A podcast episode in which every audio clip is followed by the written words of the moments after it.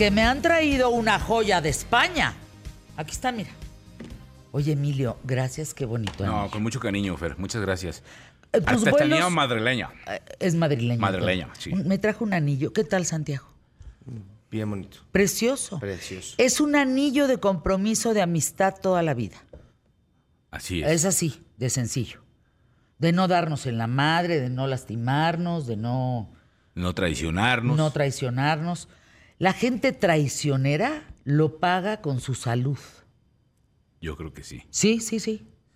Es el Toda karma, la ¿no? gente traicionera que he conocido en la vida acaba enferma. Es con el karma, ¿no? Acaba enferma. ¿De qué? No me preguntes. Pero cuando no es una cosa es la otra, acaban enferma por traicioneros. Qué lo terrible, dudo, ¿no? sí. Bueno, volaste México, ¿qué? Madrid.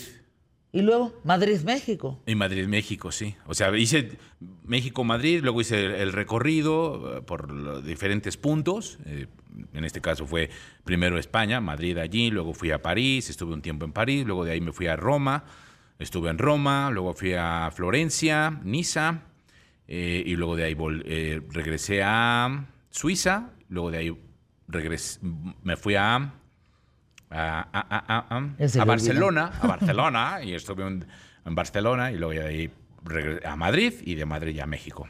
Yo vi una foto Entonces- por Venecia, ¿no estuviste por Ah, sí, Venecia, en, Ita- en, en Roma, en, en- en Venecia. Ahí en las O sea, góndolas. qué barbaridad. Y tú y yo aquí trabajando, Santiago. Trabajando, la verdad. Oye. Nos hubieran invitado. ¿Verdad que lo mejor que puedes hacer en la vida es viajar? es lo más maravilloso. No que se ¿eh? cansen de viajar. No se cansen. Yo sé que hay gente, digo, tengo amigos ca- cantantes, escritores, viajan mucho por un tema de trabajo. Nosotros viajamos mucho también en qué tal, Fernanda. Pero no nos cansemos de viajar. Sí, la Siempre ver otros lugares te amplía el criterio, comes diferente, aprendes, comparas. Sí, no, Es es, una una, es riqueza importante. Extraordinaria, sí, sin duda alguna. Y la verdad es que cada día lo disfrutas, cada día que pasaba lo disfrutaba más. O sea, el primero así fue de, ah, qué maravilla, qué padre, lo- lo- muy contento. El día siguiente, más. El día siguiente, más. el día- y así sucesivamente, porque vas haciendo eso, porque vas ya como entrando en esta confianza de, vamos ahora a caminar acá, ahora a recorrer. ahora- Ah, sí, la verdad es que la pasamos muy ¿Qué bien. viaje recuerdas, Santiago? Así importantemente. Híjole, muchísimos, la verdad, eh, no es por presumir. Pero Disney. pero, es- pero he viajado mucho y la verdad me encanta, me fascina, eh, creas nuevos recuerdos. También quiero, quiero decirles que es muy diferente viajar a vacacionar, ¿eh? No se vayan a confundir, porque viajar es ir a conocer. Es pararse a las 7 de la mañana para ir al tour y conocer todos los monumentos más importantes y que la historia del lugar. Vacacionar es irse a tirar y no hacer nada. Y eso lo vas a hacer acá en Ándale. Acapulco. Bueno, yo no hice, yo no vacacioné. Y eso lo vas a hacer a Cancún o Acapulco o a Valle de Bravo. O a tu etcétera. casa. O en tu casa. Te subes a la terraza, pones un camastro y te pones a solear. O sin camastro, no o sin importa. camastro, así nada más. Eh, Entonces, pero vacacionar y vacacionar viajar, y viajar es es muy distinto. diferente. Entonces, ¿cuál ha sido mi viaje en el que yo he aprendido, yo creo, más y he conocido? Bueno, es que un, un lugar en mi corazón, el de Disney, eh, por el simple hecho de haber conocido eh, Harry Potter. Harry Potter, ¿verdad? A mí yo, con e- ese, ese viaje se lleva el premio Oscar a los mejores, al mejor viaje que yo he tenido en toda mi vida. Pero yo creo que, híjole, he tenido un viaje, me fui con mi hermana solitos a Europa. Ay, ese fue un excelente. viajezazo. Tuve, este verano tuve la oportunidad de, de conocer con la gente que más quiero, eh, lugares impresionantes en Europa, lugares que jamás pensé que iba a ver, Saint-Tropez, ¿Qué te pasa Niza Bolivia? también. ¿Qué te pasa También por allá. Perú?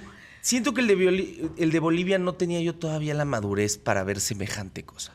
La verdad, si te, si te- si te lo comparto honestamente, Es que es siento, que, viaje, siento que hoy en día lo apreciaría mucho más de lo que lo aprecié en ese Ay, pues hay que volverlo a hacer. Es que también eso es importante, que tengas la, la, este, madurez la madurez y la edad. A mí lo que me llamó mucho la atención, por ejemplo, es que en el grupo de, de- de- de que viajábamos venía una familia con dos niñas de tres años, cuatro años. Y tronaron a la mitad No, no. Miren, por lo mismo. no gasten. De veras, se los dice una persona que ha visto cosas.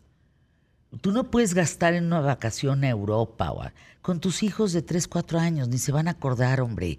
Les, a ellos les importa cualquier alberca. O sea, no importa si la alberca está en Bali, en Estados Unidos o en la esquina de tu deportivo. Sí, exacto. O sea, ellas quieren o ellos quieren una alberca. Eh, eh, con poco se entretienen. No importa si estás en Bali, en Venecia o en el Peñón de los Baños. Exacto, o en el, baño es- público. el chiste es que naden. El chiste es que naden, Ajá, pero no le gastes, gástale ya cuando vayan creciendo. Ajá. Sí, sí, sí. Yo le decía, mamá, yo no conozco Oaxaca. Claro que conoces Oaxaca, ¿de qué me hablas? Fuiste a los cinco años. ¿Qué? Pues no, no no, no, no me acuerdo. ¿Tú te acuerdas de algo de alguna alberca ¿Cuál- especial de niño? el- ¿Cuál será el primer viaje del cual yo me acuerdo? Ah, pues eso es algo que Sí, es una buena pregunta. ¿Cuál es, cuál es el de ustedes? Sí, ah, El si no mío, un viaje a Los. Cabos con mi mamá, solas. ¿Cuántos años tenías? 11, con mis dos trenzas. Que te da pura madre el pelo nomás, no, pero ahí va. Varias vueltas al sol ya. ¿Qué? Varias vueltas al sol han pasado. Ah, desde- no me desde digas. entonces. Ah, eh. Ah, ¿qué, qué, qué, qué, qué, qué? Ni, ni, ni, ni, ni, ni. Pero yo, ¿cuál me acuerdo? Bueno, piénsenlo. Emilio, bienvenido. La gente Gracias, estaba muy preocupada. por Nos marcaron a Ah, ¿sí? preguntarnos por Sí, ti. No, que si te había ya. pasado algo, Que que si estabas que enfermo, que si a estabas covidoso, que, tan- No, que, que se te había caído el pelo, que qué A pasó. punto de convertirme en hombre lobo en París, pero no, aquí estoy. Bueno, que esto nos dé ánimo a todos. De verdad. Hoy en el que llaman el día triste Ah, del sí, año, el no, hombre, qué triste. triste. Ánimo para arriba, adelante. No es un día triste, es un día que tú puedes cambiar a lo que tú quieras vivir. Y así arrancamos el programa Pie Derecho. ¿sabes? Pie derecho. Vamos hoy por el mejor programa, solo hoy, quién sabe ayer, quién sabe mañana.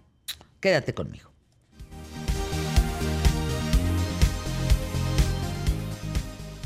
Bionda, quesos hechos desde el corazón, presenta con el pie derecho. QTF.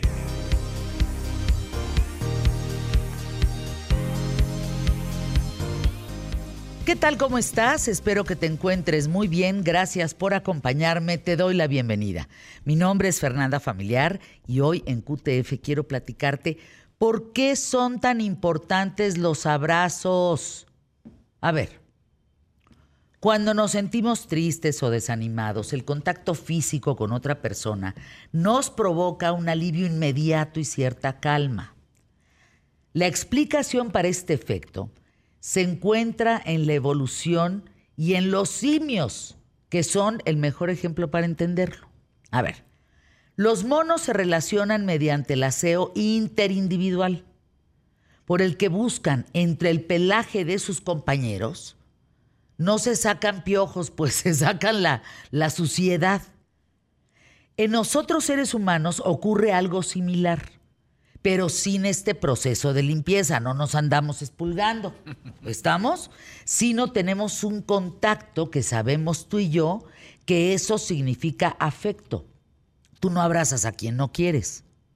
¿Estás de acuerdo? Claro. Bueno, el famoso piojito, sí se han hecho piojito últimamente, aunque sea solitos, así que se autorrasquen. bueno, el piojito es una forma de expulgar unos a otros en la cabeza como los simios. Pero ¿qué creen? Esta caricia lenta, este rasqui rasqui, este como le quieras llamar, estimula un conjunto particular de nervios cuyas neuronas táctiles se encuentran en las zonas donde crece el vello, el pelo, los pelos pues. Incluso estas neuronas solo responden a las caricias lentas y ligeras. ¿Y qué creen? De ahí estimulan endorfinas en el cerebro. Estas endorfinas son estas neuronas que se utilizan para enviar señales entre sí y son muy importantes para el control del dolor.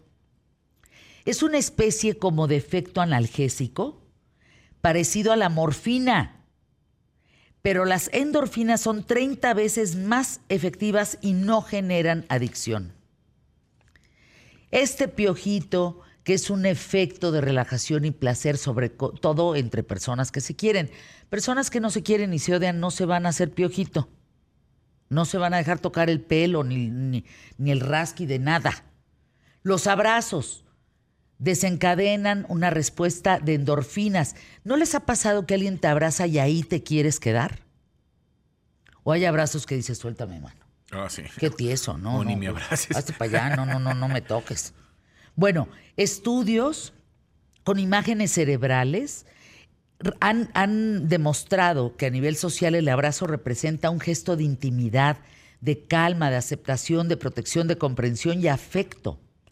Abrazar a otra persona genera oxitocina, es la hormona del amor, es un neurotransmisor que fomenta los sentimientos de alegría, capaces de reducir la ansiedad y el estrés.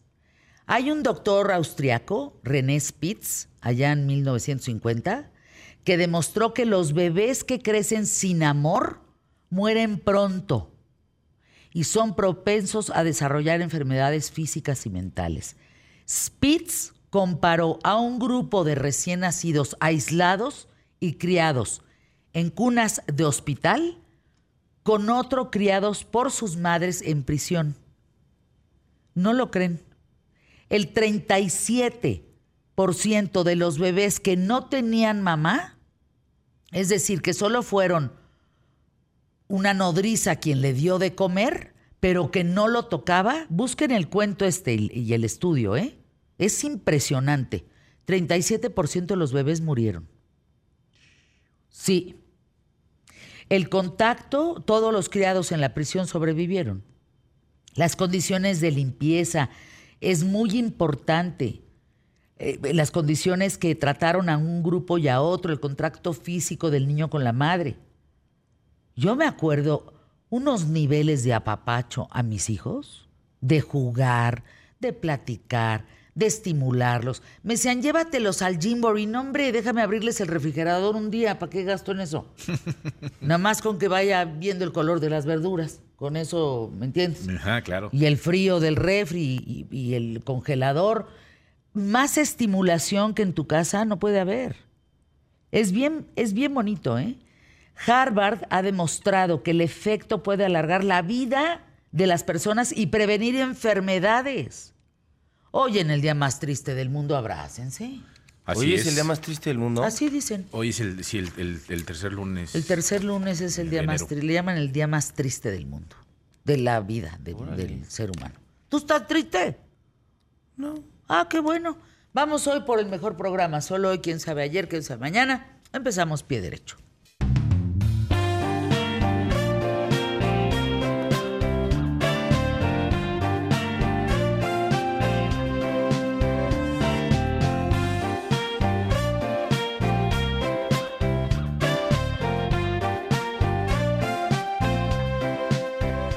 Querido Gonzalo Oliveros, desde Nueva York, tu tema el día de hoy, bienvenido.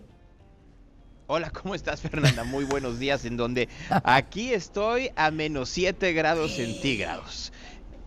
A ver, Está a punto de cuéntame. caer de nueva cuenta. Fíjate, Ajá. va a caer otra vez otra tormenta invernal. La semana pasada, entre jueves y viernes, cayó así tormentón. Y entonces Chicago ahorita anda en los menos 22 grados centígrados. Pero ahí viene otra entre hoy en la madrugada y el próximo miércoles, en donde toda esta parte del noreste de la Unión Americana va a ser un friazazazazazo. Ya sé que en un ratito vas a hablar con Andrés Oppenheimer de la primaria de los republicanos, que es aquí en Iowa, en donde seguramente también les está dando un friazo de aquellos. Pero pues obviamente aquí es en donde te das cuenta de varias cosas. Fíjate, Fernanda, como hace mucho frío y esta es una ciudad santuario, pues tienes a muchos migrantes en la calle que no tienen a dónde ir. Entonces, imagínate ten- venir tú de Venezuela y estar en este tipo de temperaturas que no viviste en tu vida Exacto. y no tienes y no, y no tienes dinero para poder comprar un saco, un abrigo, una bufanda, un par de guantes, ropa térmica, lo que sea para tratar de subsanar. Entonces te encuentras en la calle, lo que estoy diciendo es en serio. Gente tiritando de frío, titiritando de frío, envueltos nada más en sábanas, tiritando de frío, envueltos en sábanas, pidiendo pues obviamente ayuda para tratar de subsanar este, este, este tipo de temperatura. Y a eso agrégale que a partir del día de hoy, el alcalde de Nueva York, Eric Adams, Ajá. puso un toque de, que, toque de queda para migrantes. Tienen que estar a las 9 de la noche en los santuarios que pusieron, hay uno en Astoria y otro ahí en el Hotel Roosevelt, este hotel que era como muy fifi, el Hotel Roosevelt, para que se una pequeña idea, era donde llegaban los presidentes en los trenes, en la eh, estación central, en la Grand Central Station, esta estación que fue creada por la familia Vanderbilt y de la cual es descendiente Anderson Cooper, y tiene un túnel para que llegaran directamente del tren al hotel. Bueno, este hotel que era muy fifí, hoy lo único que tiene es migrantes. Debe de tener más o menos como unos 1.500 migrantes que están instalados ahí con dinero público. Es decir, la ciudad de Nueva York paga que se queden ahí y que puedan estar hospedados mientras ah, eh, pues, tienen alguna idea de qué hacer con ellos. Entonces ya les dijeron, están aquí a las 9 de la noche o si los encontramos en la calle, directito a su, a su país. No nos importa, porque ya se volvió un problema aún mayor del que te platicaba hace unos cuantos meses. Oye, qué terrible, Gonzalo, van de eh, directo a su país. Ahora, estás hablando que de las ciudades más frías en enero, febrero es Atlanta, Nueva Orleans, Dallas, Houston, eh, Washington, eh, que Washington no está presentando tanto frío como otros años, Nueva York. ¿Qué hacer frente a esto? Pues mira, yo creo que también hay que ver que es frío, pero no tan frío. Eh, eh, científicos en el mundo se están dando cuenta que va a ser el invierno menos frío de los últimos 50 años. Y como el cambio climático está cayendo. Sí, ahorita sí te puedo decir que si vienes de un país tropical, esto no está nada, nada padre. Pero al mismo tiempo, para la gente y dice, ya hemos pasado por esto y sabemos que vamos a, a, sobreseerlo muy rápidamente, pero también por el cambio climático. Entonces, pues son unas por otras. Desgraciadamente yo creo que mucha gente quisiera tener eh, un invierno un poco más prolongado y con más frío que no fuera con el cambio climático. Solo una cosa que es muy importante, es en este caso nada más, pero recuerda que el cambio climático no quiere decir, el calentamiento global, no quiere decir que vas a tener siempre inviernos cálidos, no va a haber inviernos más cruentos, que puede ser que no sea en este 2024, que sea para más adelante, pero ese cambio va a terminar por afectar pues todo. Mira, ahorita que decías de Houston, se espera también que otra vez venga una tormenta invernal en Texas y eso va a terminar por afectar a la, a la energía en México, no porque estemos conectados, sino porque gran parte del gas que se utiliza para generar energía en México viene de Texas. Entonces, si en algún momento los suplementos de gas que vienen de Texas se atrasan en México, vamos a tener problemas de energía en las próximas semanas. Gonzalo Oliveros, ¿estás hablando de temperaturas en Estados Unidos? Este fin de semana en algunos lugares de menos 20 grados bajo cero. Cancelación de vuelos, cancelación de eventos, partidos, por ejemplo, de la NFL, cosas que se cancelaron de manera importante y pues no saben cuándo se podrán llevar a cabo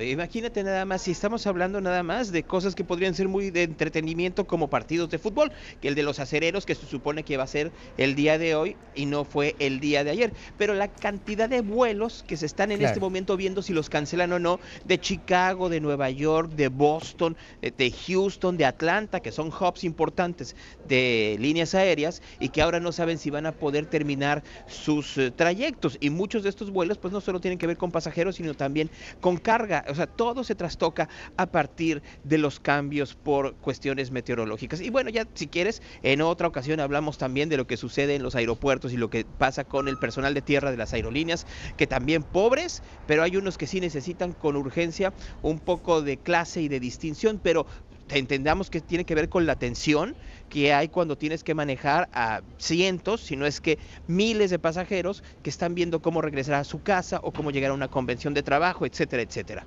Fíjate, 21 grados centígrados menos fue la temperatura de Kansas City, Miami Dolphins, rumbo al Super Bowl.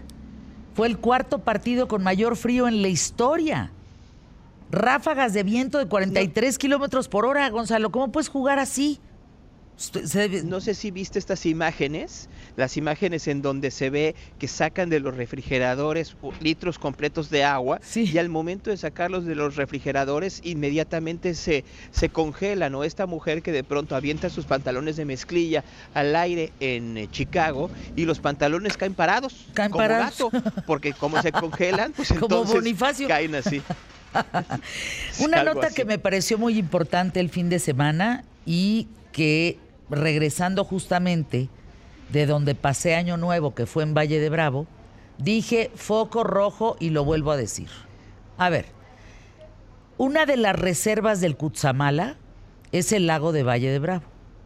El lago de Valle de, Valle de Bravo hoy se encuentra al 35% de agua. No le falta 35%, solamente tiene 35% de agua. La nota salió en el Excelsior. Van a empezar problemas de agua. Lo dije entrando el día 8 aquí en ¿Qué tal Fernanda? Hablé con expertos y aseguran que en junio importantemente va a haber problemas de agua en la Ciudad de México porque el reserva del Cutzamala está abandonado, Gonzalo. ¿Qué opinas? a ver, estamos entendiendo, o más bien no entendemos, que esto es algo que va progresivo y que no ha habido mucha respuesta por ningún tipo de gobierno desde hace algún tiempo, pero tampoco como ciudadanos. Las ciudades ya no aguantan. Vean la contaminación en Monterrey, vean los problemas viales y de agua que tiene Guadalajara y ya no hablemos la Ciudad de México. Solo estamos hablando de tres de las principales ciudades en el país que ya están en foco rojo y que no veo a ningún candidato local, estatal o federal que esté atendiendo el problema. Te mando un abrazo, mi querido Gonzalo Oliveros, hasta Nueva York, mañana en punto de la hora contigo. La nota del día que ves por allá en la prensa. Lo que vas a hablar en un momento más con Andrés Oppenheimer, la elección en Iowa y los problemas legales de Trump. Gracias, Gonzalo. Fíjense, nada más para poder terminar de entender este tema del Cutzamala. La Ciudad de México guarda agua un año antes, es decir, pensemos en el 2022, agua que entonces se va a ocupar para el 2023. ¿Sí? Si tú estás terminando 2023 con una reserva del Cutzamala del solo el 35%, entenderás que no tienes reserva de agua para la Ciudad de México en el 2024. Y que eso va a reventar importantemente. Acuérdense de mí. Apúntenlo como favorito. En junio, agárrense. No va a haber agua en Ciudad de México.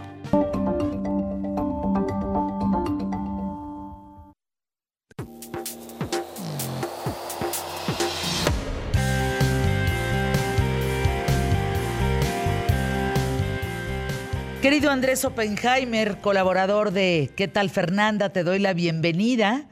Gracias por estar aquí los lunes ya desde hace algunos años, con una labor muy importante periodística y con comentarios eh, objetivos sobre el tema que pasa en Estados Unidos, en otras partes del mundo. Y hoy, pues comienza la campaña en Estados Unidos con las primarias republicanas en Iowa y Trump pide a gritos que se le apoye en Iowa. ¿Cuáles dirías que son los estados, digamos, más importantes para que logre Trump ganar la presidencia de Estados Unidos, aunque lo metan a la cárcel? Hola, Fernanda. Yo te diría que el de hoy, Iowa, es un estado decisivo. Quizás te diría, junto con el de la semana que viene, New Hampshire, el más importante, no por su importancia numérica, porque es un estado relativamente pequeño.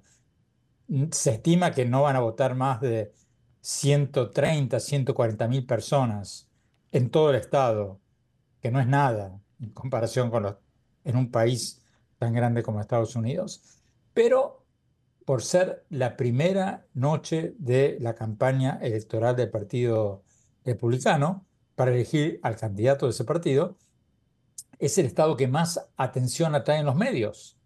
Están todos nuestros colegas de todo el país ahí metidos en ese estado entrevistando por enésima vez a cada habitante.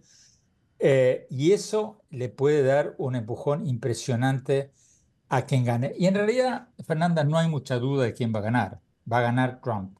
Uy. O sea, todas las encuestas muestran que Trump en Iowa va a ganar por un enorme margen, más del 30%, 40%, quizás hasta 50% por encima del segundo. Pero la gran pregunta es si Trump va a ganar por más del 50% del voto. ¿Por qué? Porque si Trump hoy, Fernanda, y anota mis palabras para tirármelas por la cabeza la semana que viene si me equivoco, pero si Trump hoy gana por menos del 50% del voto, no va a ser visto como una gran victoria para él. Y la gran pregunta es, ¿cuál de los dos supercandidatos para el segundo puesto va a obtener el segundo puesto? Porque si la candidata Nikki Haley, que apela a un sector menos derechista del Partido Republicano, te diría un sector más eh, de gente más proclive a tener un título universitario, más proclive a ser más moderada, más proclive a ser profesional. Si gana ese, eh, si Nikki Haley gana más del 20-25% del voto, ya se va a destruir la imagen de Trump como el candidato ya eh, establecido, imbatible para ganar la candidatura republicana. Entonces, la gran pregunta que nos tenemos que hacer cuando veamos los resultados esta noche, Fernanda, es, ¿obtuvo Trump más del 50% del voto? Y segundo, ¿quién salió segundo? Y tercero, el que salió segundo o la que salió segunda, ¿sacó más del 20% del voto?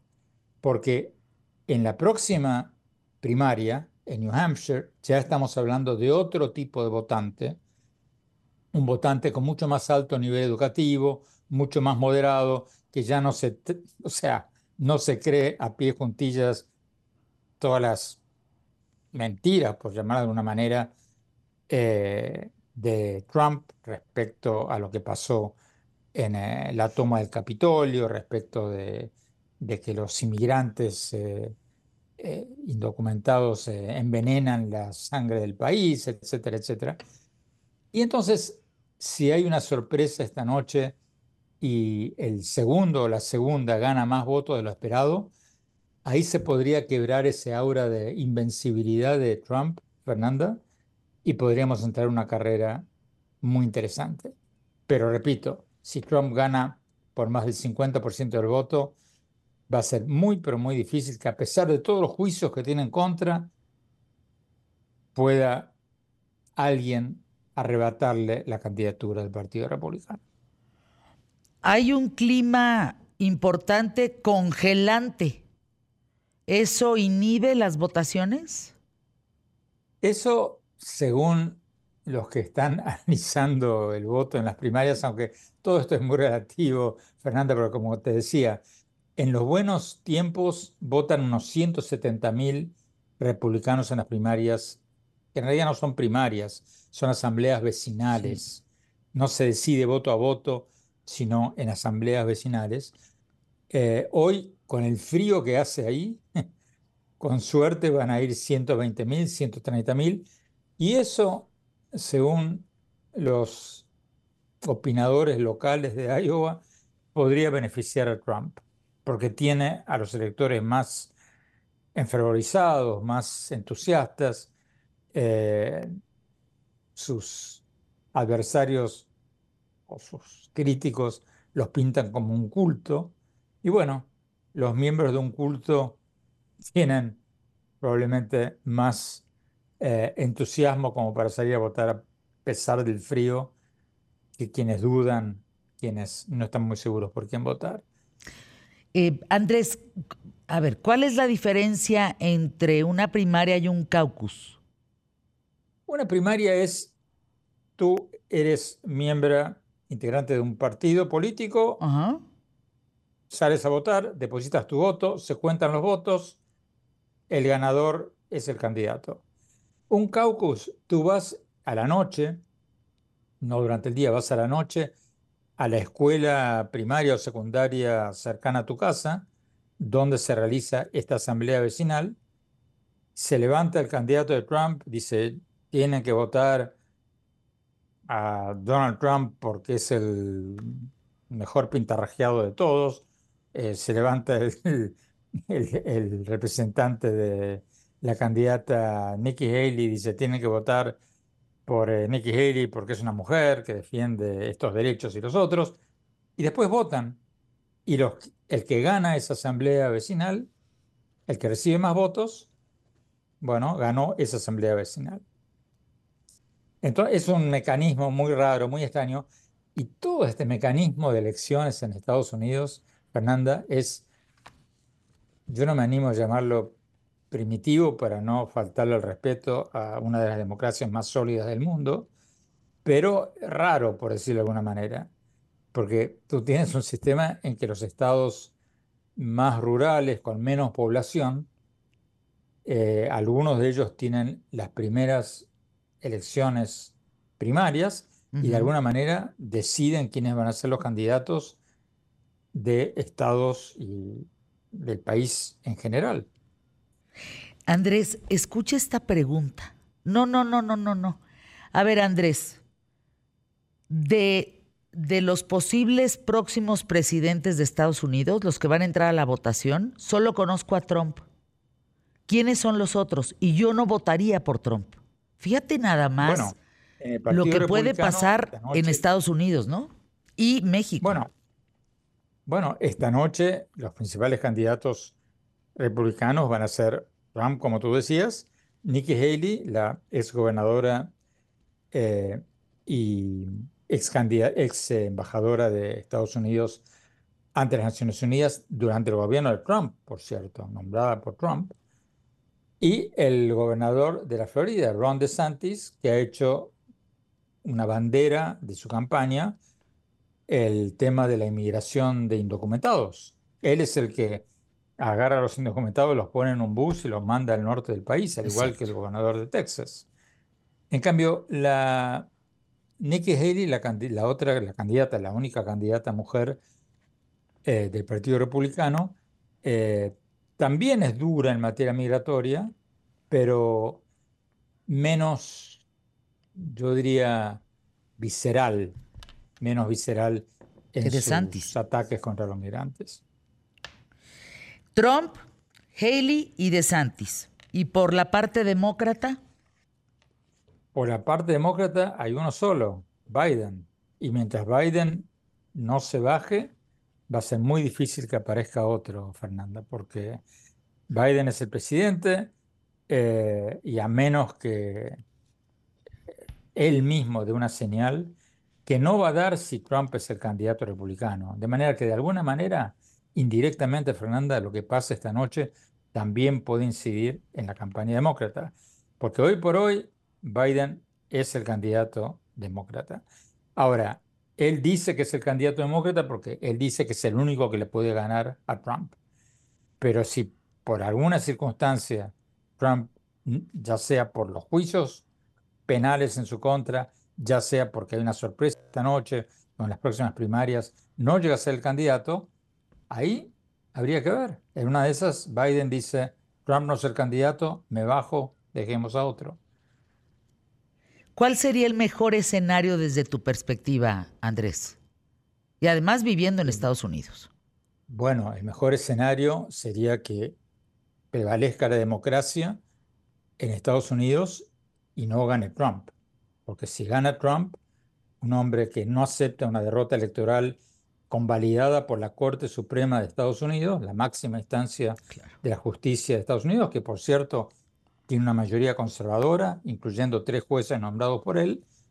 Bueno, tener un presidente que no acepte la columna vertebral de la democracia, que es que quien gana la elección tiene el derecho y el deber de ser presidente, eh, sería una amenaza a la democracia.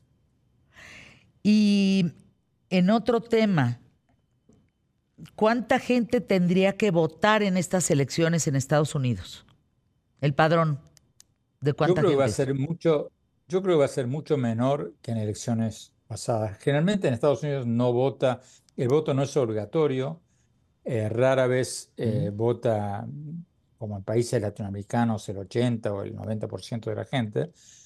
Y si los candidatos van a ser eh, Biden, que va a tener más de 80 años, y Trump, que está ahí cerca, con 78, yo creo que mucha gente se va a quedar en su casa y no va a salir a votar.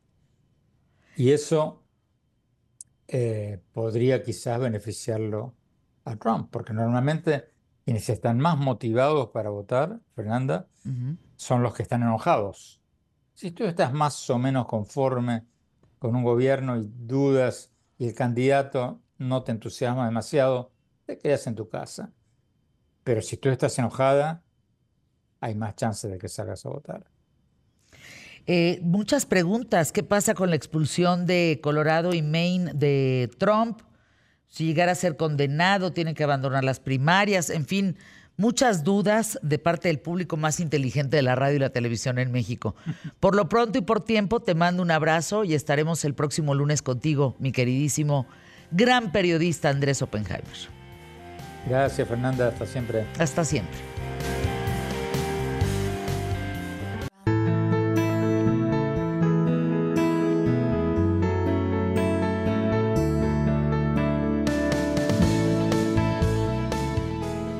¿Tienes trabajo?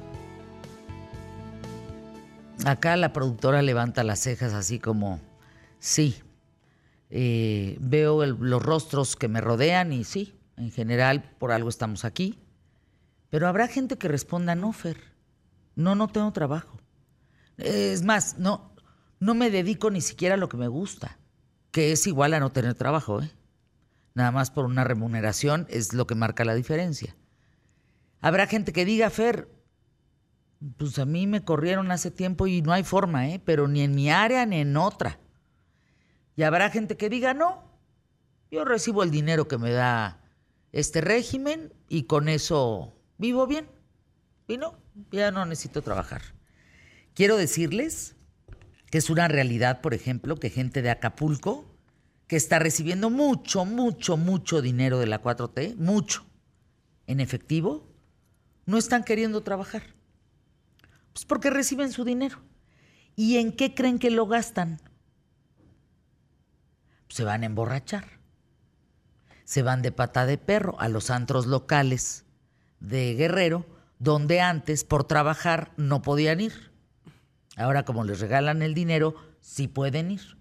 Y así, la radiografía en breve del tema del trabajo en México. Ahora, Tania Arita, directora de reclutamiento de Talent Solutions de Manpower Group. ¿Qué expectativas? Porque Manpower Group hace muchos estudios, muchos, y tiene una radiografía importante del trabajo y de, de oportunidades, de por dónde viene, quienes no tienen trabajo. ¿Qué expectativas de empleo hay en México y en el mundo para este 2024? O México, si quieres nos concentramos en México para que nos dé tiempo. Perfecto. Muchas gracias por la invitación. Encantada de estar nuevamente en tu programa y con un tema que me apasiona. Como bien decías, Manpower Group siempre está desarrollando estos estudios de investigación y precisamente acabamos de tirar nuestro último estudio de las expectativas de empleo, lo cual nosotros estamos presentando cuáles son las tendencias de contratación para este próximo trimestre. Y estamos viendo algo positivo, estamos viendo que el 34%, una tendencia neta de empleo, donde el 48% de los empresarios planea eh, aumentar su planilla, y eso es una tendencia favorable, pero a su vez también, Fer, tenemos otro estudio que le llamamos la escasez de talento, donde solo en México los encuestados, empresarios, dicen el 68% tiene problemas para encontrar talento en México. Y más lo que tú sumabas también, eh, vamos a, a, ver en estos minutos cuáles son esas tendencias, qué es lo que está suce sucediendo. Y precisamente la primera pregunta que tú hacías, ¿tienes un trabajo? Te, está, ¿Te, gusta lo que estás haciendo? Vamos a conocer también cuáles son esas nuevas oportunidades de empleo y lo que están demandando los empresarios hoy en día. Cuéntanos, te escuchamos. Precisamente, fíjate que eh, estamos viendo una tendencia donde hoy los empresarios se están preocupando mucho por las habilidades blandas también. Es bien paradójico porque tú también encuentras a gente que no está eh, con empleo, pero también el 68% a nivel México tienen problemas para encontrar talento. ¿A qué se debe eso, Fer? Se debe precisamente a que no estamos encontrando las habilidades que estamos demandando. ¿Cuáles son hoy las cinco habilidades más importantes para México? Por ejemplo, la adaptabilidad, cómo tú te adaptas a las formas de trabajo. Después de la pandemia tuvimos que adaptarnos a nuevas formas de trabajo, la resiliencia como tal, el trabajo en equipo la innovación y la creatividad. Y aquí me voy a parar un poco en la parte de la innovación y creatividad. Tiene que ver con todo aquello que es, por ejemplo, la inteligencia artificial, que hoy suma importancia y que cada uno de los puestos va a tener que transformarse como tal. Son habilidades que se están buscando en los, en los candidatos, pero que no necesariamente las empresas busquen encuentran, perdón a eso también habilidades técnicas. Un segundo idioma es bastante importante. México en este momento, como tú sabes, el nearshoring está teniendo esa oportunidad. Yo me dedico a reclutar eh, dentro de Manpower Group y estamos viendo cómo Share Service se están trasladando a México, operaciones a México, pero es importante, por ejemplo, un segundo idioma. Eso es lo que nos está pasando a su vez, pero también tenemos lo que nos sucede, que por qué las personas no quieren trabajar. Tú ya mencionabas alguna de ellas y yo te voy a mencionar otras adicionales, por ejemplo, el empleo informal. Las personas prefieren poner este, a venderse tamales en esquina o postres de Costco para poder este, hacer un empleo informal. Esas son otras causas que nos están causando de que la gente no esté trabajando. Hoy las tendencias también nos dicen que las personas tendremos que estarnos capacitando y aprendiendo constantemente. Para el año 2030, que estamos hablando ya a seis años, este, ni siquiera se han creado cuáles van a ser esos nuevos puestos que van a estar dando tendencias. Hoy todo lo que tiene que ver con la inteligencia artificial, con tecnología, son las tendencias en donde las personas tendrán que estudiar y capacitarse. Caray, pero ¿cuántos de nosotros podríamos decidir dedicarnos a la inteligencia artificial en este momento? es algo tan novedoso también que pues, ponerte al tanto de la inteligencia artificial cuando ya estés al tanto de esta, ya avanzó. Entonces, ¿cómo, cómo puedes irle ganando terreno a una profesión? Precisamente, y fíjate que te doy otro dato interesante. Este, las carreras universitarias, según las estadísticas, se vuelven obsoletas después de cinco años. Yo pienso que ahora es mucho menos con toda la información que se está subiendo por minuto. Y precisamente hoy por eso la tendencia es que estés constantemente capacitándote. Nosotros a esa habilidad la llamamos dentro de Manpower Group learnability, la capacidad que tú tienes de estar aprendiendo. No necesariamente, Fer, tú necesitas tener una carrera universitaria. Y no estoy diciendo por esto que no lo dejes de hacer, pero hoy hay tutoriales que tú puedes aprender conocimiento. Precisamente se están haciendo hoy videos en YouTube, en TikTok, donde tú puedes aprender rápidamente sobre ese, ese, ese conocimiento. Eh, donde puedes adquirir esas habilidades, no necesariamente, porque podría pasar, oh, yo estudié esta carrera, me llevó cinco o ocho años, me estás diciendo que ahora estudié otra diferente. No, simplemente que puedas adquirir otras habilidades con cursos, seminarios que te ayuden a desarrollar esta habilidad. Una de las carreras del futuro, por ejemplo, va a ser todo lo que tenga que ver con análisis de datos. Mm. Todo eso, porque hoy tenemos mucha información, pero ¿cómo analizas esa información? Existen cursos como People Analysis, como analistas de datos, que en tutoriales de tres meses o seis meses tú puedes adquirir esa habilidad. ¿Cuál es la diferencia entre vocación y habilidad? La vocación precisamente es aquello que a ti te gusta y que ya tienes como una habilidad nata, que naciste con eso. Y la precisamente una habilidad es aquella que tú desarrollas, que tú la vas aprendiendo a medida de que estudias, a medida que aprendes en un trabajo, que, te, que vas tomando experiencia. Esas son las diferencias entre una vocación y una habilidad. Vocación yo lo defino aquello por lo que estaría dispuesta a pagar por hacer en palabras más sencillas. Exactamente. Aquello lo que estaría dispuesta a pagar por hacer, eso es tu vocación. La habilidad, pues eh, puedes tener una habilidad social, puedes tener una habilidad para leer a la gente y entonces estar en recursos humanos. O sea, habilidades podemos tener muchas. Exactamente. Por ejemplo, hay gente muy habilidosa en términos de números. Yo no tengo esa habilidad, tengo otras. Exactamente. Lo importante, como dice Javier Barrera, de, eh, es trabajar en, en- en equipo, es ver qué talentos tiene uno para ver cómo sumamos con el otro. Qué talentos y fortalezas para hacer un gran equipo de trabajo. Exactamente, entre eh, un equipo de trabajo se forma con diferentes habilidades. Inclusive yo como líder este, contrato a gente que tiene habilidades que yo no tenga necesariamente. Claro.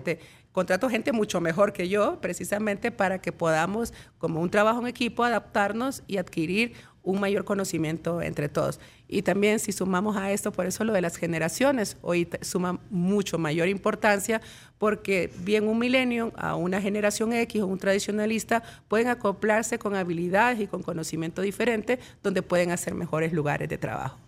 Hoy, por ejemplo, eh, el tema de los sueldos. Eh, voy a sonar como a señora quejosa, pero no. La idea es que es una realidad y las cosas han subido más de un 300%, pero no nos ha subido el sueldo más del 300%. Entonces, ¿qué estás viendo a nivel eh, eh, como reclutamiento de Talent Solutions en Manpower Group? ¿Qué estás viendo en este aspecto, Tania, de el asunto de los sueldos?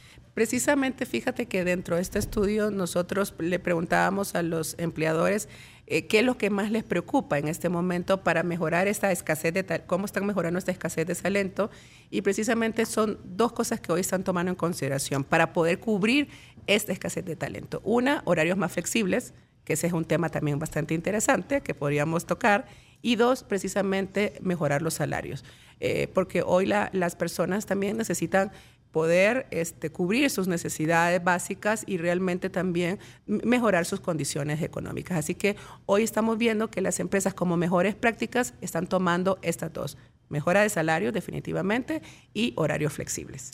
Por acá preguntan, ¿en qué puede ayudar eh, a empezar a trabajar a temprana edad? Ah, me encanta esa pregunta. Debe ser un joven que la está haciendo. ¿Qué puede ayudar? Precisamente si hoy tú estás, estudi- estás estudiando a la par, ejercer un, trabajo un, trabajo. Medio tiempo estudio, medio tiempo trabajo. Con eso vas adquiriendo experiencia. Y lo que hablábamos hace un momento, Fernanda, vas adquiriendo esas habilidades que son necesarias para poder laborar. Eh, yo ojalá, hace 20 años cuando estaba también estudiando, eh, hubiera tenido esa oportunidad de trabajar. Eh, es algo que volvería a cambiar en mi vida, te- poder estudiar y, también trabajar al mismo tiempo. No lo hice por miedo, por miedo a mis padres también, que decían, no, mejor dedicaste a estudiar, pero definitivamente eso hoy nos ayuda a tomar estas habilidades que son necesarias para insertarse laboralmente. Yo te pongo un ejemplo breve para despedirnos. De toda una generación de comunicación 86-90, era una de las siete personas que trabajábamos y estudiábamos al mismo tiempo. Terminando la carrera cuatro, cuatro años después, yo era de las únicas tres que mantuve la carrera y el estudio al mismo tiempo. Cuando yo tenía un buen puesto cuatro años después, mis compañeros estaban empezando Exacto. y ya no había lugar para ellos. Gracias, Tania Arita. Gracias, directora de reclutamiento de Talent Solutions de Manpower Group. Eh, los datos para, ahorita regreso con ellos en un momento más para que me digas dónde podemos encontrar el estudio. En manpowergroup.com. .com.mx lo puedes encontrar en nuestra web. Gracias. Anuncios QTF.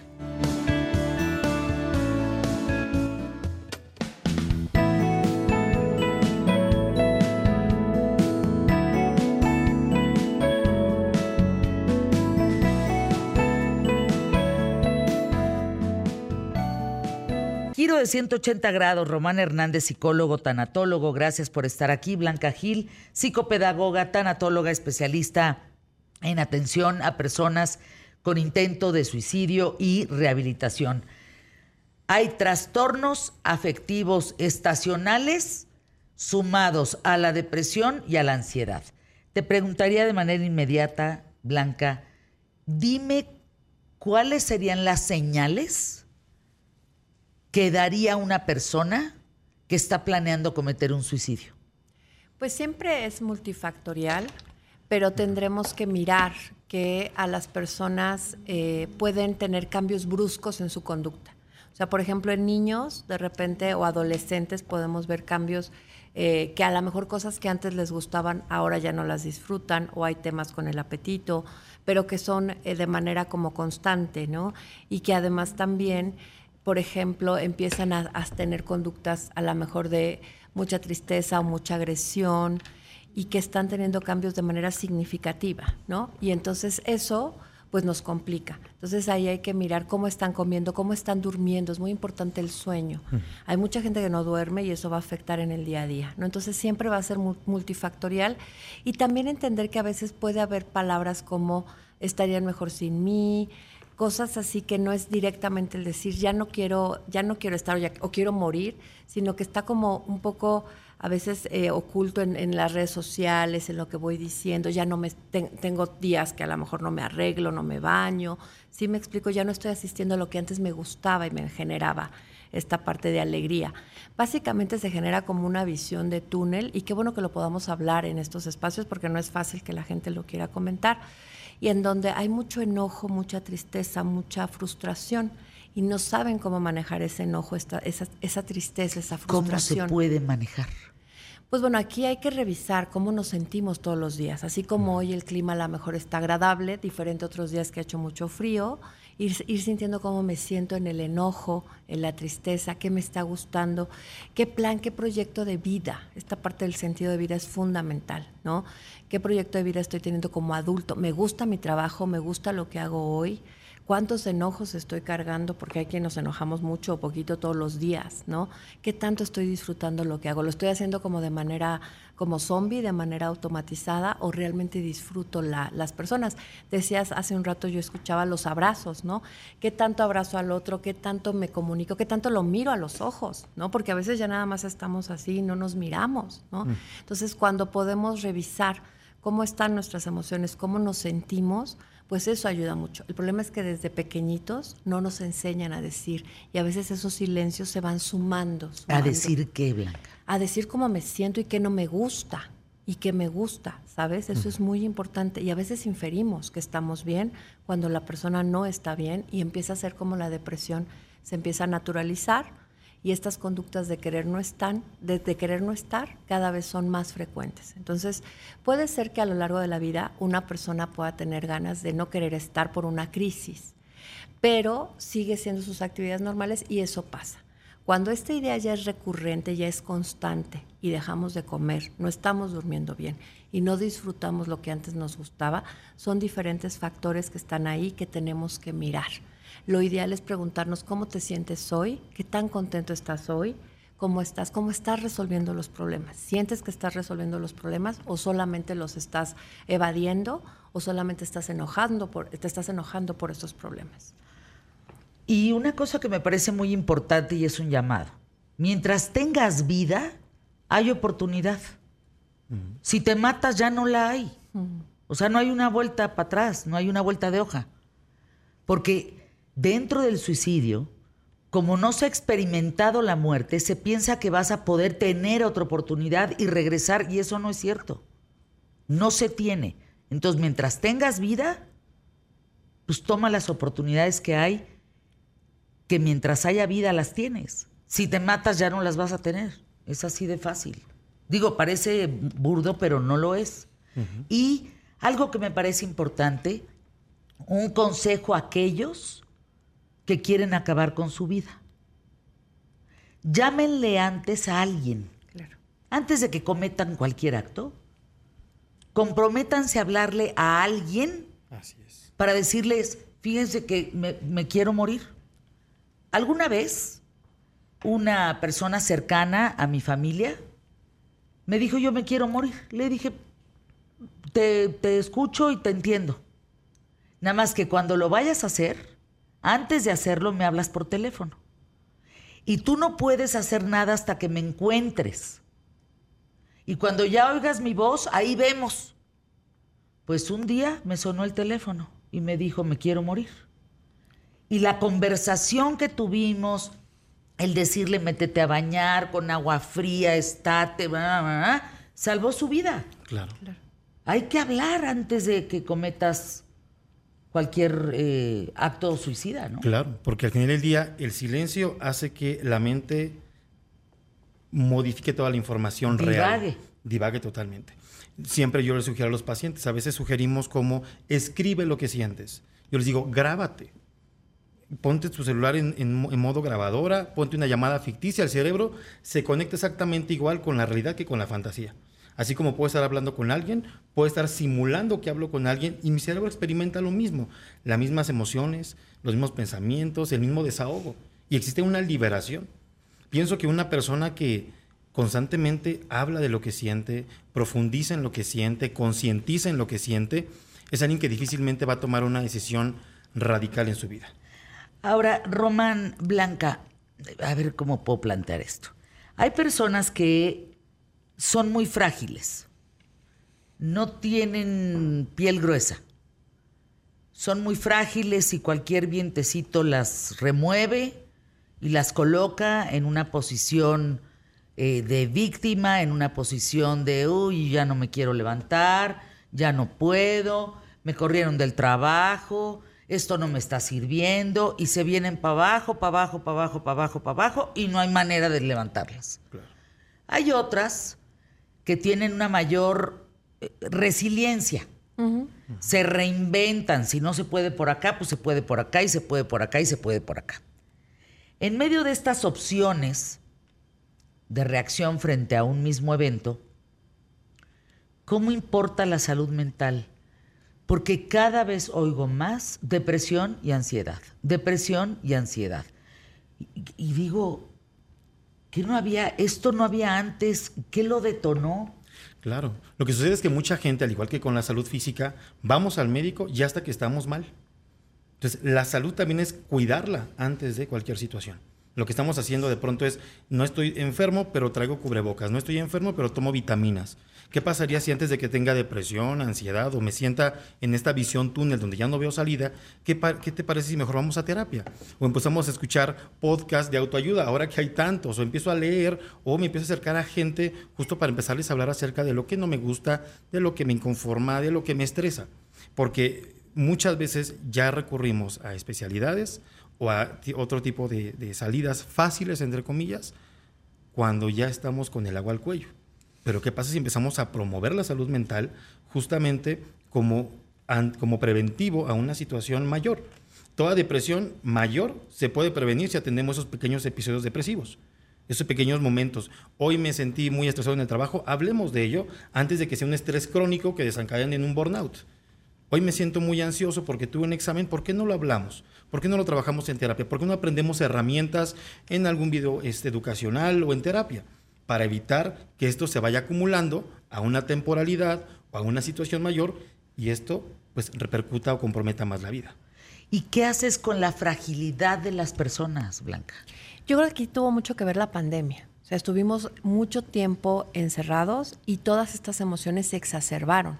Por ejemplo, niños y adolescentes generó una inmadurez importante en el desarrollo cognitivo y en el desarrollo emocional y social. En adolescentes lo social es súper importante y les afecta de manera significativa y eso lo estamos viendo.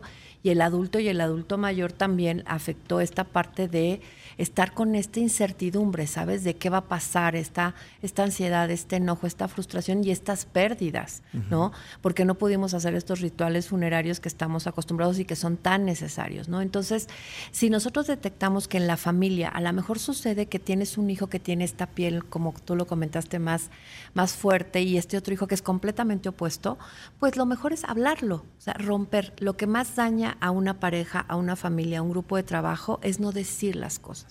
Entonces, si decimos, oye, yo veo que a tu hermano le está funcionando esto y a- le cuesta trabajo esto, y a ti veo que te cuesta más trabajo este otro, aquí siempre voy a estar. Si tú ves que de repente platico con él, también podemos buscar tiempos y podemos buscar mediadores, ¿no?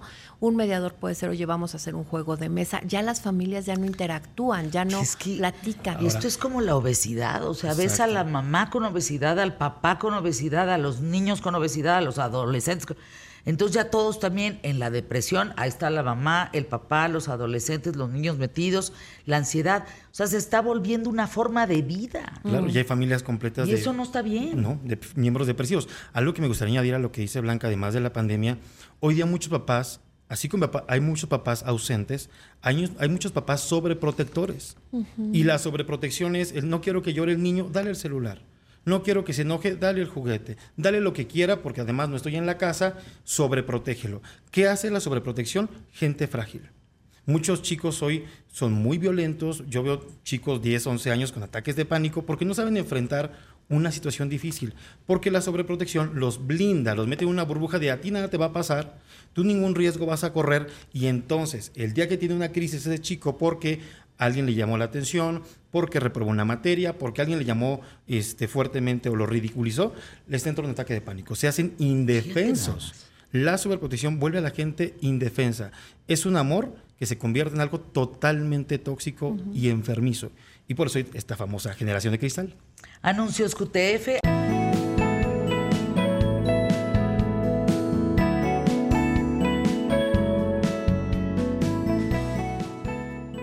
Fíjense que parte de la incertidumbre de jóvenes menores de 30 años es, según Indeed, una métrica, una tendencia que eh, va de la mano con la Organización para la Cooperación y el Desarrollo Económico, este informe del panorama de la salud Indeed 2023. El año pasado dijo, 66% es porque no tiene seguridad financiera. 66-67% porque sus relaciones personales no son estables. 60 tienen trastornos de depresión y demás y ansiedad porque no tienen un equilibrio entre la vida laboral y personal. Salud física, 58%. Y éxito profesional y laboral, 50%. ¿Me doy? Pues es un chorro de gente. Claro. Y algo bien interesante es que mucha gente lo sabe, pero lo evade. Lo evade con el alcohol, con la fiesta, con más compromisos, con más trabajo. No, no nos gusta confrontar porque de pronto alguien desde chicos nos dijo que hay que evadir el dolor. ¿Te duele? Tómate una pastilla. No, también hay que enfrentar el dolor, no el sufrimiento. El dolor crece, el dolor hace que uno crezca. Pero sí, algo que, que puedo La- ver es eso. La depresión es hereditaria. No, o sea, hay estudios en donde normalizamos y naturalizamos que estas familias vivan estos procesos emocionales, ¿no? O sea, aquí es muy importante entender que, por ejemplo, en el caso de, suic- de suicidio se mira que puede pasar en una generación, en la siguiente no y en la siguiente generación sí, pero es porque se naturalizan estos silencios y estos comportamientos, ¿no?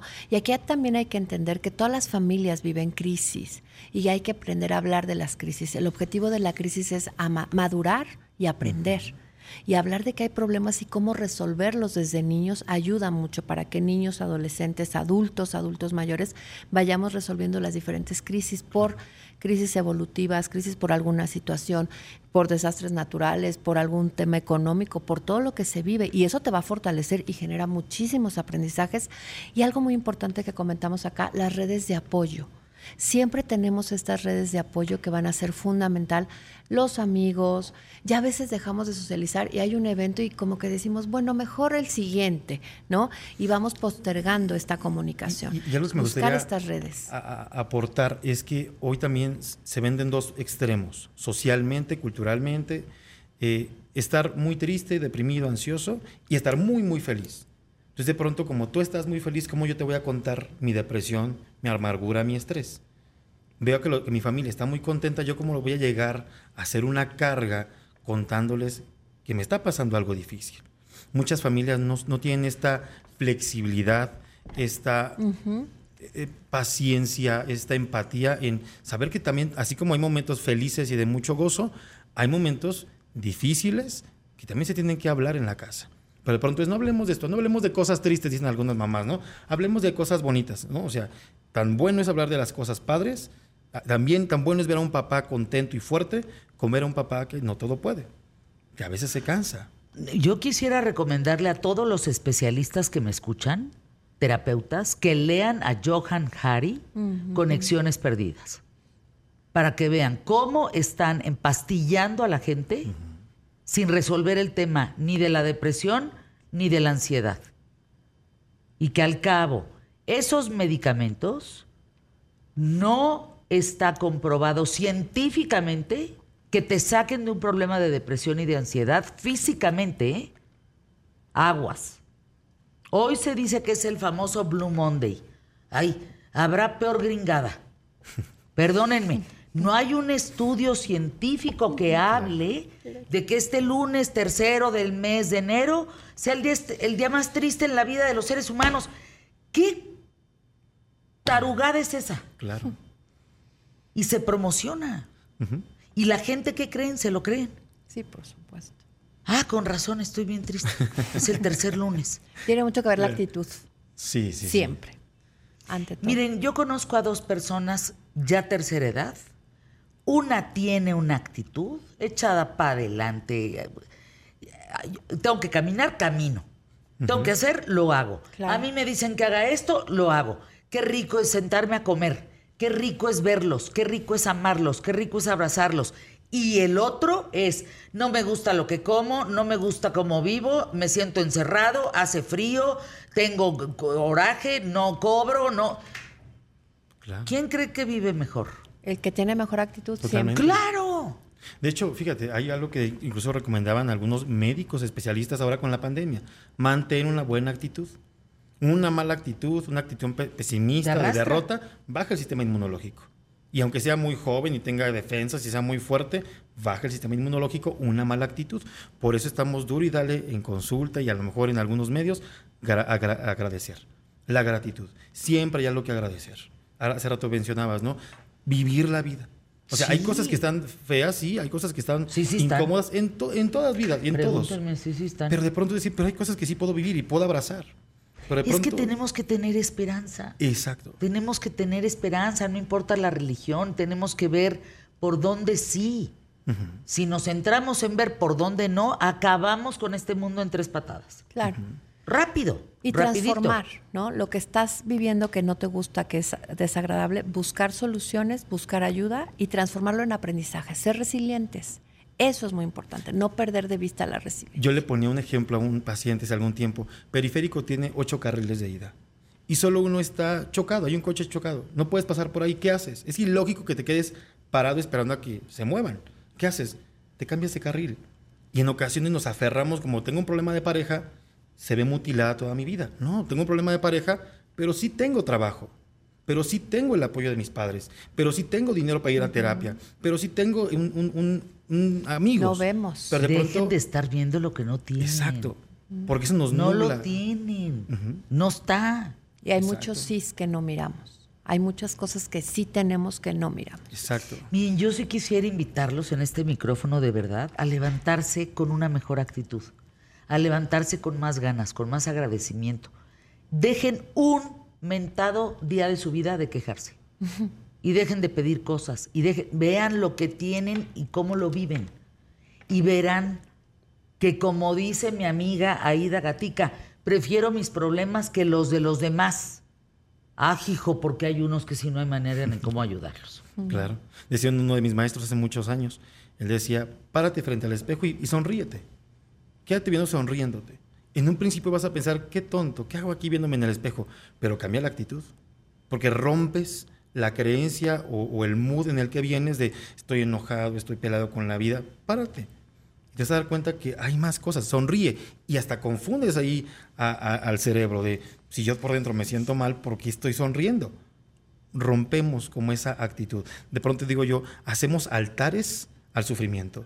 Y me pasa esto, y me duele, y me aflijo. Dejemos de hacer altares. Sí, hay situaciones dolorosas, hay que vivir el dolor. Dice una amiga, perdónenme, es que lo resume bien grosero. Es que no es el modo, es el pinche modo. Claro. O sea, es que de verdad veamos nuestros modos. La Ah, forma. La forma. Gente que le dices buenos días no te contesta. Oye, ¿estás de malas? No, licenciada. Ah, pues contesta. Claro. Sí, mírame a los ojos, porque ya es más fácil todo por WhatsApp y no miramos y no saludamos y no reímos. Hay gente que ya no busca esta manera de estar, de sentir, ¿sabes? Pues claro que te deprimes. Por supuesto. Eso sí está comprobado científicamente. que si no nos tocamos, si no nos abrazamos, si no nos acariciamos, no segregamos ciertas sustancias que nos alivianan. Yo puedo estar pasando un momento muy difícil.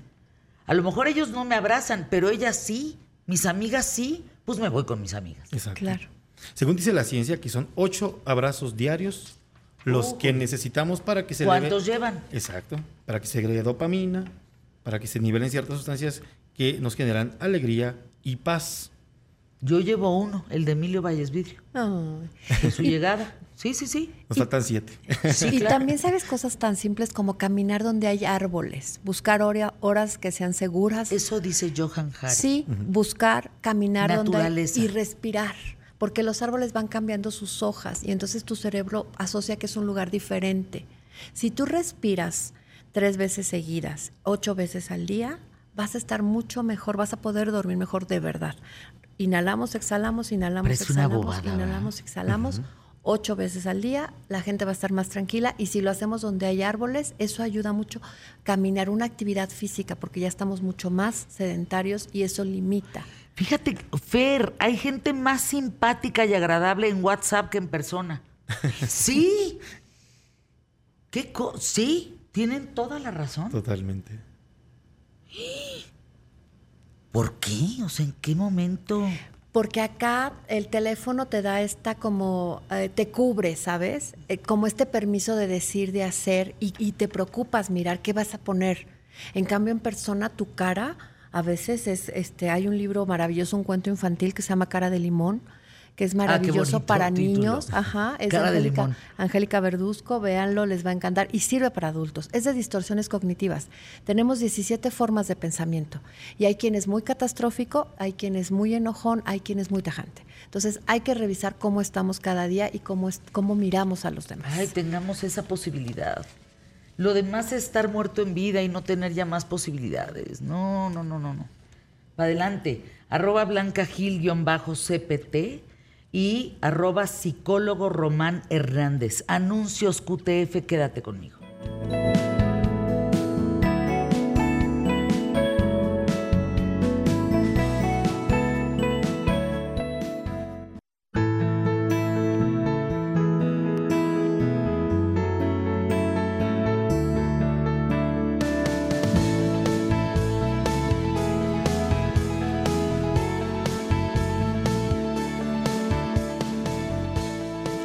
Programa, muchos comentarios.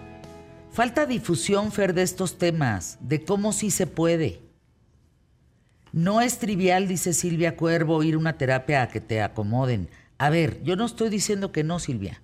Yo lo que estoy diciendo es que los terapeutas están medicando a las personas sin ton ni son, porque no en todos los casos hacen un examen químico de qué te falta. Ah, ah, depresión, ansiedad, métete este, pastas y métete. No. Lean, por favor, los trabajos científicos recientes de este tema. No todo se resuelve con, con paxiles y con Floxax y con antidepresivos. No, ni el ribotril es un tema. No todo se resuelve así. No estoy diciendo, hay que ver quienes sí están bien medicados y hay que ver quienes no. Hay que darle una pensada a esto. Porque si no vamos a acabar inmersos en el tema de la depresión, de la ansiedad, del mal modo, del- de, de la incertidumbre, de todo lo que te puede causar una tristeza horrible. Así es. Así es, y no sobre todo estar promuevan conscientes. el Blue Monday, no lo promuevan. Sí, porque además se ha vuelto como una fecha a celebrar, ¿no? Característica, que se celebra No año con promuevan año como Blue si Monday. fuera algo interesante, ¿no? Y, y- y justificable, porque de- Eso es además más es, esto. gringo que, que de veras, que como el gringo que demandó a Dios. es tan tarugo como eso, como el, como el. No hay un estudio, no hay una base científica sobre el Blue Monday. No la hay. No. Que porque regresas a la rutina y después de la vacación. Chinga, qué gusto poder regresar a seguir trabajando o a seguir estudiando para poder más adelante volver a, a- a gozar una vacación. Es depende del- de cómo lo mires. ¿Qué dicen las personas que nos Sí, escuchan? también efectivamente, este, Claudia Martínez, es importante, dice Claudia Martínez, es importante poder tomar consideración de que muchas personas nos sentimos tristes, pero eso no significa que tengamos que llegar a una depresión ni tener que ser medicadas, por ejemplo. Y que eso es cierto, porque como tú dices, incluso hay un estudio, y no, y no me lo tomen a broma, hay un estudio que estamos discutiendo ahorita acá afuera, que dice que hasta te tienes que buscar un amante para poder este, sobrellevar el tema de la depresión. O sea, de, de- de esta tristeza, de que como estás en fiestas y, y Navidad y de repente te encuentras en soledad, que busques un amante. O un novio o una esposa. El favor. ¿No? Lean Conexiones Perdidas. No van a perder su tiempo. Johan Hari es, una, es un periodista muy importante en las investigaciones que hace. Y hay un porcentaje muy bajo que sí necesita esos medicamentos y sí sale avante gracias a esos medicamentos. El resto está perdiendo el tiempo empastándose, porque cuando pase un tiempo va a tener que aumentar la dosis, va a volver a sentirse vacío, va a tener que volver a, aumentar la dosis y así y nunca va a salir de ese tema. Hay cosas nuevas hoy en día sobre estos temas. Y como estos grupos también de eh, ayu- autoayuda y automotivación, Híjole, aguas no, también. No, no, no, no. Aguas ese también. Vivan los optimistas. Porque tampoco. Eso también nomás dura 15 días y Es después. que ni tanto que queme al santo, ni poco que no lo alumbre, de verdad. Tengamos un poco más de conciencia en a quién escuchamos, qué nos dicen, cómo podemos ver para adelante. Todos tenemos baches muy fuertes, muy. Algunos que pensamos que ya no podemos seguir adelante. Pero podemos encontrar otro camino. Hay que buscarle, hay que buscarle pian pianito. Así es. Santiago Bissell, de tres en tres. Bueno, para empezar, yo no tenía ni idea que este era el día más triste de... ¿Qué tal lo del Blue Monday? ¿Qué piensas de eso? ¿Qué pienso de eso? Pues no sé, la verdad. Digo, yo acepto que todo el mundo puede tener tristezas. Yo no estoy 100% de acuerdo con lo que ustedes dijeron de lo de las pastillas, porque yo personalmente tomo pastillas para, para ese tema de la depresión. Sí entiendo que no es todo el trabajo. O sea, no puedes tener una depresión y esperar que tomándote una pastilla se te va a quitar. Pero sí creo que sea un empujoncito para poder estar mejor. Siento que son, que si, eres, que si estás a punto de correr una carrera bien complicada, te, te están dando los tenis para que corras y te duela menos el caminar. Ah, qué bien puesto. Entonces, fíjate, yo creo que sí, no va a resolver ninguno de tus problemas esas pastillas, pero sí creo que te van a poder dar una gran, un gran empujoncito para, para la energía, para estas ganas de, de seguir adelante, porque sí, hay veces donde ya no, ya no sabes para dónde ir, o sea, ya, ya te topaste con todas las paredes posibles, entonces la desesperación también a veces lleva a la gente a tomar medidas muy extremas, lo cual tampoco está bien. Entonces, si se sienten mal, por favor, platiquen con alguien, todos hemos pasado por algo malo, todos estaremos en este momento o no pasando por algo que nos duele, y eso no significa que esté mal, no estamos solos, entonces acérquense a la gente más a la que le tengan más confianza, con la que sepan que, que- que van a recibir una respuesta cariñosa, no van a ser juzgados y van a ser apoyados y van a ver que van a salir adelante, se los aseguro. Oye, qué sensatez. Totalmente de Qué acuerdo. bien, qué bien. Aquí podemos dar nuestro punto de vista y todo es respetable. Lo que acabas de decir es cierto, Santiago. Hay gente que sí necesita esos tenis. Por supuesto. Y hay gente que ya le pusieron los tenis y nada más sigue tirado en la lona. Bueno. no, pues no, ¿estás de acuerdo? No, bueno, claro, porque claro. también no esperen, como les dije, que esas pastillas te vayan a resolver tus problemas. No. Esas pastillas no, te los van a resolver. Por o sea, eso no, te no dije. estás en una depresión, te la tomas y se te quita tan tan. No. No. Si la depresión no es échale No vayan a ganas. pensar eso. No, no va por ahí. por eso dije que es sensato comentario. Bueno, Excelente. de Empezamos tres en con de tres en empezamos. tres. Hoy les traje, no sabía que era el Blue Monday o eso que me estaban contando del día muy triste, pero hoy traje una canción bonita. Entonces, para empezar la semana, si están tristes, se alegren. Si están llorando, no lloren. Vayan y escuchen de tres en tres, van a ver que se van a alegrar. Hoy les traje una canción de un cantante de soul que se llama Otis Reading. Esta canción fue lanzada en 1965, ya tiene un ratote. Tú todavía no has ni nacido. 65, ¿no? En el 65. Sí, yo 67. o sea, estoy cumpliendo, tengo 56 años, ¿no? Voy a cumplir 57. ujú. Sascuazas. Qué Bueno, bonito los he vivido. No había ¿eh? ni nacido, para que vean. Entonces, Exacto. estaba muy de moda el soul y este cantante fue un partícipe muy grande de este movimiento, fue un gran representante. Tiene canciones muy buenas y en especial esta que voy a recomendar se llama I've Been, I've Been Loving You for Too Long. ¿De qué se trata? Es una canción de expreso de anhelo, de amor que tienes por esa persona que más quieres, por esta persona que le quieres entregar. Tu corazón, como dicen allá en, en Brasil. Tu corazón. Entonces, eh, pues sí, este sentimiento cuando ves una persona, la ves a los ojos, le dices que la quieres, le dices que quieres estar con ella, que quieres estar a su lado. De esto se trata esta canción, porque no siempre en el momento en el que empiezas a querer a una persona se lo dices. No sé si me explico, pero de repente pasan años, pasan años y tú nada más no te atreves a decirle a esta persona que lo quieres, pero de repente, de repente lleva- llega el día en donde te armas de valor, te agarras de los tal por cuales, De los brazos. te de le los brazos, paras, te, le levantas. paras enfrente y le dices I've been loving you for too long. Entonces, por favor, producción, si me puede poner un cachito de esta canción.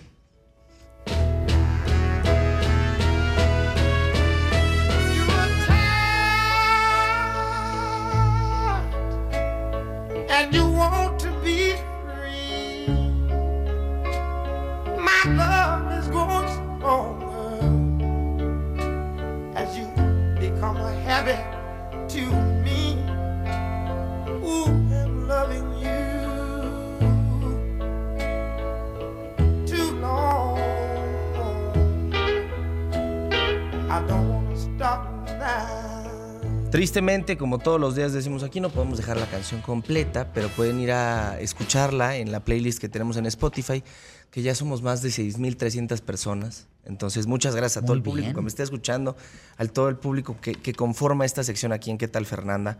Es el público, como dicen en este programa, el público más inteligente de, de México y el público con mejor gusto en la música también. Entonces, no me fallen, vayan por favor ahí a de tres en tres.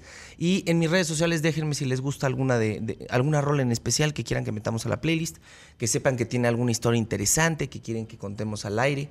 Entonces, ahí voy a estar en redes, eh, dense una vuelta, pónganme ahí, los quiero muchísimo, gracias siempre por el apoyo y nos vamos con la película, te late rápidamente para que no se nos vaya el tiempo. Hoy les traje una película que salió eh, a finales del año pasado, que se llama Golgana, por Taika Waititi. Taika Waititi. qué- qué- qué digo? Golgana. ¿Golgana? Golgana, así se llama. ¿De fútbol? Sí, no sé si alguna vez llegaron a jugar la retita de fútbol entre tus cuates, que llevas como 14-0, pero se le ocurría el del equipo de enfrente decir, no, gol gana, no cuenta ninguno de los 14 que metiste, gol gana. sí.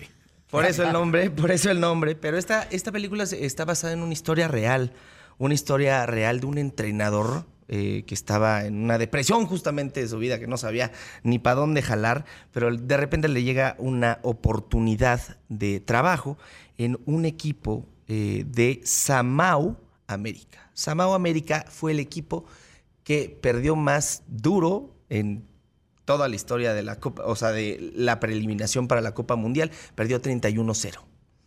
Entonces es el viaje de este entrenador y de cómo reconstruye a este equipo, no solo pues físicamente, sino también moral. Entonces te vas a encontrar una historia muy divertida, la que te va a hacer reír y aparte muy emotiva. Está a manos del principal que se llama Michael Fassbender, seguramente lo conocerán por varias películas, pero está en cines, por favor vayan.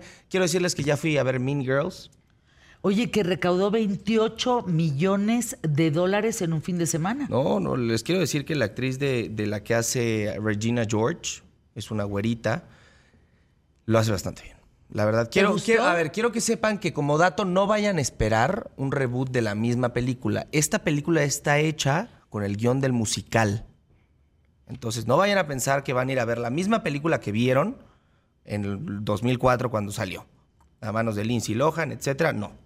Van a ir a ver la película a base del guion de el musical que está en Nueva York. Es que Chicas Pesadas se llaman, en- se llamó aquí en México, ¿no? Chicas pesadas, pero vale la pena. ¿Sí? El soundtrack, para, mira, vi, vi varias películas eh, musicales el año pasado y no es la que tiene mejor soundtrack, pero vale la pena. La mejor es Wonka. Se, me, se lleva a mi corazón eh, la nueva película de Wonka. Restaurante Chalamet. 15 segundos. Eh, hoy les traje unas pizzas buenísimas. Forno di búfala. Vayan, por favor, no se las pierdan. Pidan, por favor, la diábola. La diábola es la de carne. Bueno, si, si eres vegetariano, pues te pido una disculpa. Pero vayan a pedir la de diábola. Las cocinan al horno, un horno, Ay. forno Napoli. Ya sabes, italiani, todo el tema. No se lo Ay, pueden perder. Vayan que vale Ahorita absolutamente ya no. Viene ya vomitando pizzas, Emilio. A continuación, Sea como sea. Paco sea. quédense aquí en imagen y mañana en punto de la hora. ¿Qué tal, Fernanda?